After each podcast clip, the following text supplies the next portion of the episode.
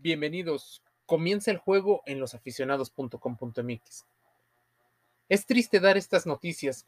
Hablemos de la violencia, de tal vez el acoso psicológico que algunos atletas y eh, algunos entrenadores llegan a sufrir.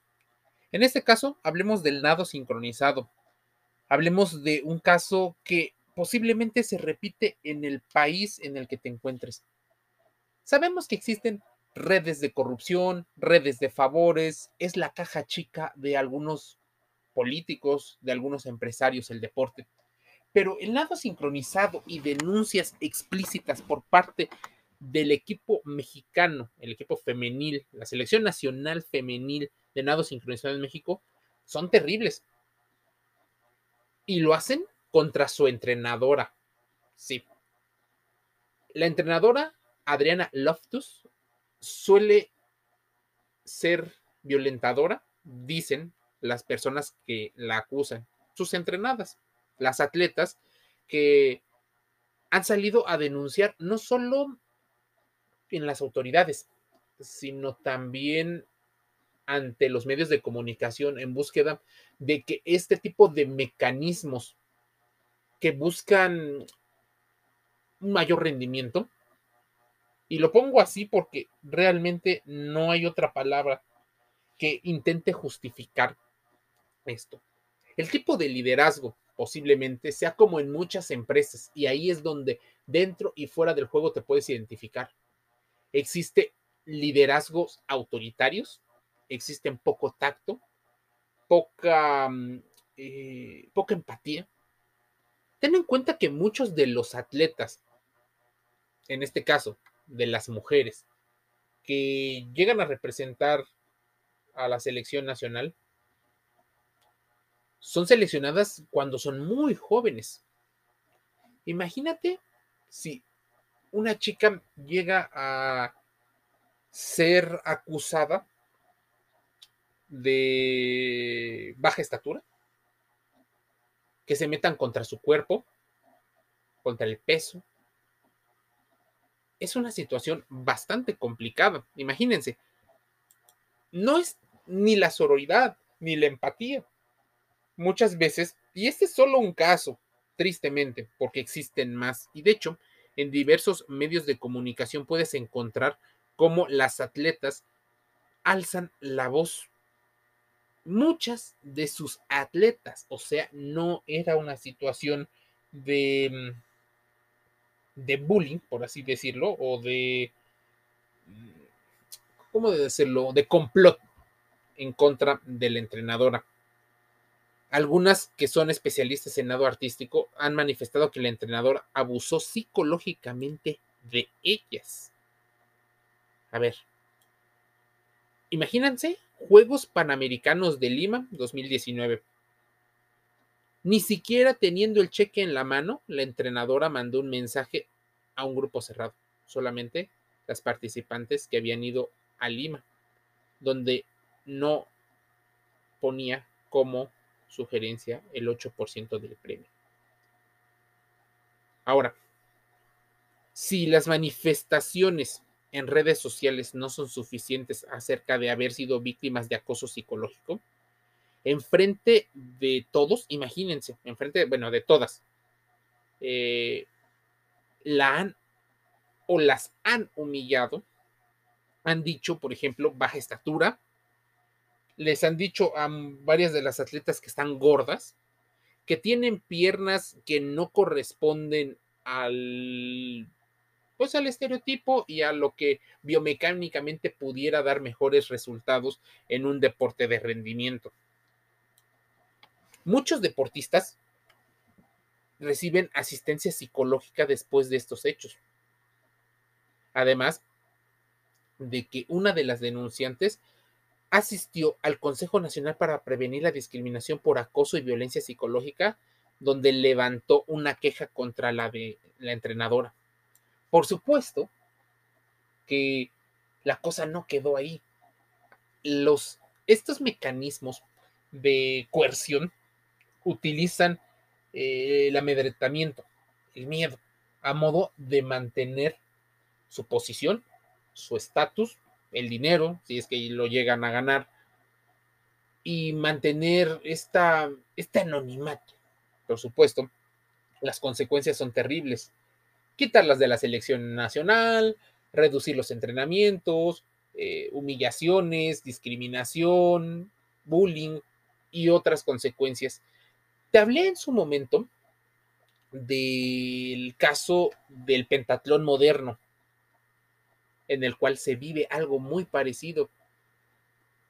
con AVE, la institución del, que es rectora del deporte en México, tal vez esté enterada de que muchos de sus entrenadores, incluso muchas de sus federaciones, viven entre la corrupción, el desfalco de recursos económicos, la poca transparencia, la falta de profesionalización, los favoritismos, o sea, una estructura que difícilmente va a cambiar mientras no se aclare de dónde viene el dinero.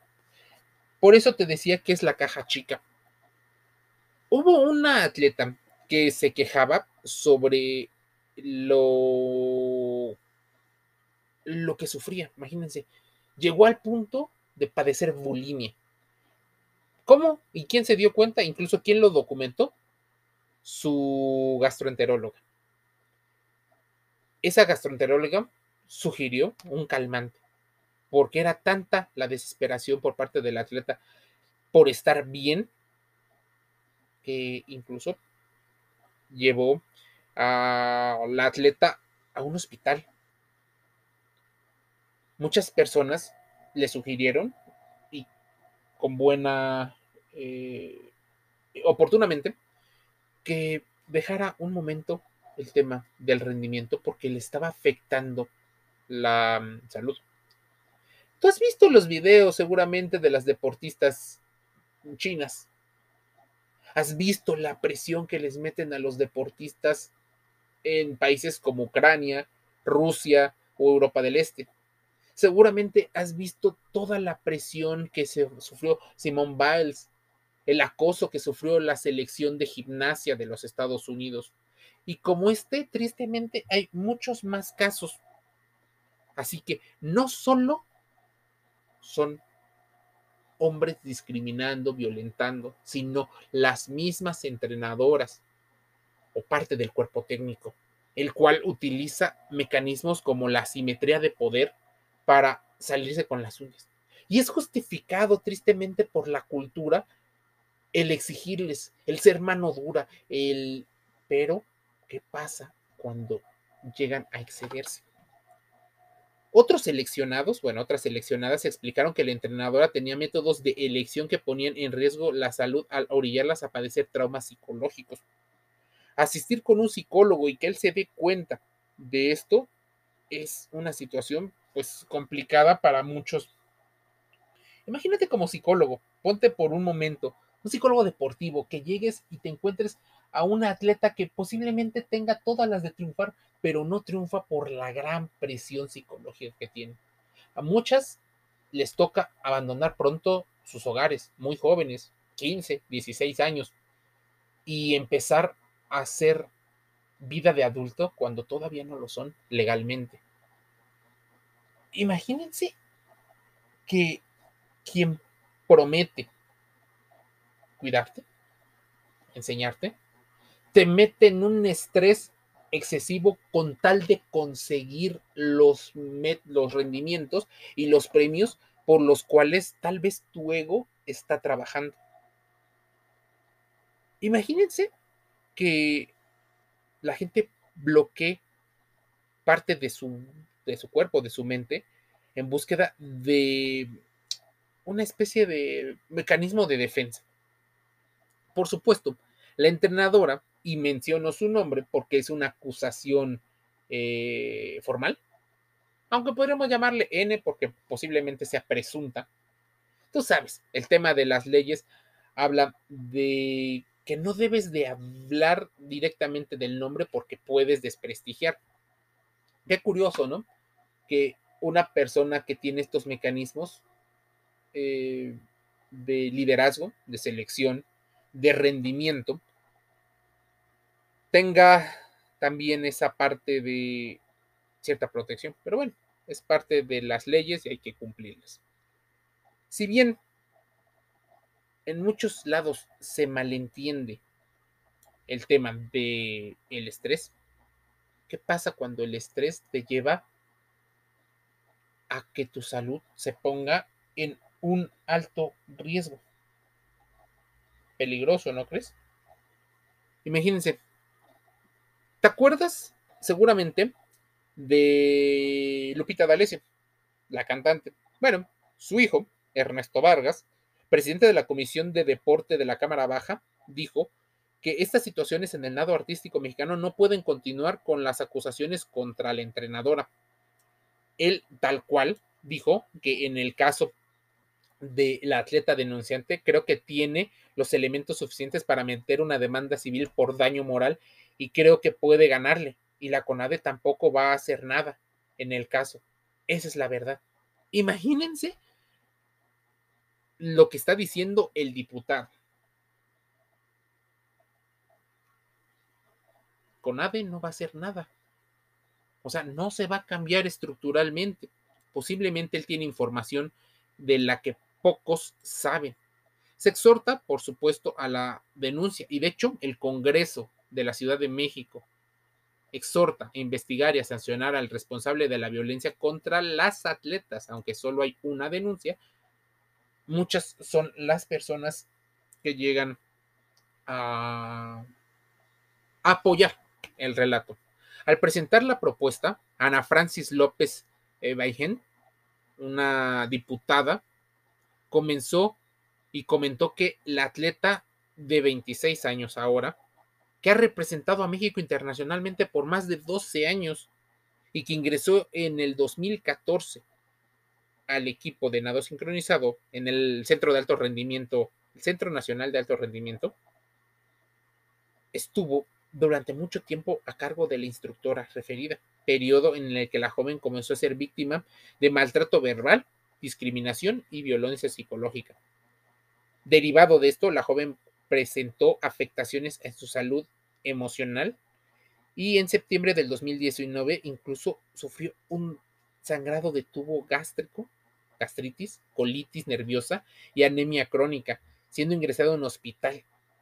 Imagínense, permite, por ejemplo, la necesidad de encontrar y de reconocer la violencia, tanto individual como sistémica, que está siendo ejercida contra los integrantes de la selección mexicana de natación. Y la inminente falta de acción y atención por parte de las autoridades e instituciones cuya función principal es la tutela de los derechos de sus integrantes, lo cual, por supuesto, no está haciendo ni la entrenadora ni el federativo porque tal vez están coludidos, porque tal vez se está malentendiendo, porque difícilmente, es más, ni siquiera aún siendo rentable, se difunde el deporte. A ese grado estamos llegando. Lo que les deja más dinero, prefieren ser los reyes de un reino pequeño donde haya obscuridad en el deporte, que ser posiblemente copartícipes de algo mucho más grande. A ese grado de violencia llega a ver, porque económicamente hacen que ni siquiera sea rentable vivir o que muchas personas puedan vivir del deporte. Son estas personas un tanto megalómanos, un tanto narcisistas, un tanto psicópatas, que son capaces de pasarle por encima a todos para conseguir sus logros. Pero sus logros ya no los pueden conseguir solo teniendo buenos resultados individuales. Atacan a un colectivo. Tal vez algún día, y esperemos que así suceda, no solo en el pentatlón moderno, en la gimnasia, en varios deportes donde este tipo de acciones suceden. Sé que no es popular lo que de lo que estamos hablando, pero es parte del deporte, dentro y fuera del juego. Y es por eso que nos atrevemos a hacer este tipo de contenidos. Para que seas consciente si eres, por ejemplo, padre, de que debes de tener mucha más comunicación y cercanía con tus hijos. Si eres un atleta, atrévete a denunciar. Sé que posiblemente el sueño de la carrera es importante para ti, pero es más importante tu salud, tu seguridad, porque lo aprendido en la natación tal vez no se te olvide. La pasión por el deporte, la educación, el respeto, la igualdad, son valores muy importantes, que nadie te los quite, que nadie los cambie. Es importante también sentar precedentes, que haya estructuras y denuncias constantes, ya sea hombre y mujer, que ejercen violencia contra los atletas. Sé que las consecuencias pudieran ser que no participes en algunos eventos, pero puedes seguir siendo un atleta, puedes seguir viviendo del deporte, porque tal vez te puedes volver una comentarista, una periodista, puedes ser entrenadora, puedes hacer muchas otras áreas de, del deporte, de ese que te apasiona. Así que ahí no acaban las cosas. Por más que te intenten amedrentar, simplemente denuncia, intenta guardar distancia con el agresor. No hagas consejos a los gurús emocionales. Vete con un psicólogo deportivo. Y si no, también, de hecho, deberíamos de mencionar el tema. Muchos de los psicólogos deportivos están puestos, tristemente, para hacer una especie de contención emocional, de primeros auxilios emocionales, sin realmente solucionar los problemas de fondo. Sé que es complicado si el atleta no quiere, que es complicado si quien te paga te pide que te calles. Muchos de los psicólogos deportivos son conscientes de lo que les está pasando a los atletas. Entrevistarlos sería increíble, saber cuáles son los mecanismos que utilizan para ayudar científicamente a las personas que llegan a atender. ¿Cómo los pueden, cómo pueden prevenir? ¿Cómo puede prevenir un atleta de 16, 20, 22, 25 años este tipo de acciones? Incluso de federativos, de dirigentes, de entrenadores, de masajistas, de médicos o de quien sea. Muchos de los psicólogos deportivos están puestos ahí solo para conseguir exprimir un poco más de rendimiento de esos atletas. Ojalá no sean parte del problema y sí parte de la solución. Losaficionados.com.mx en todas las redes sociales. Estamos también en los podcasts más importantes. Y te invito a suscribirte. Métete a losaficionados.com.mx en el sitio web. Nos escuchamos, nos vemos, nos leemos en siguientes episodios.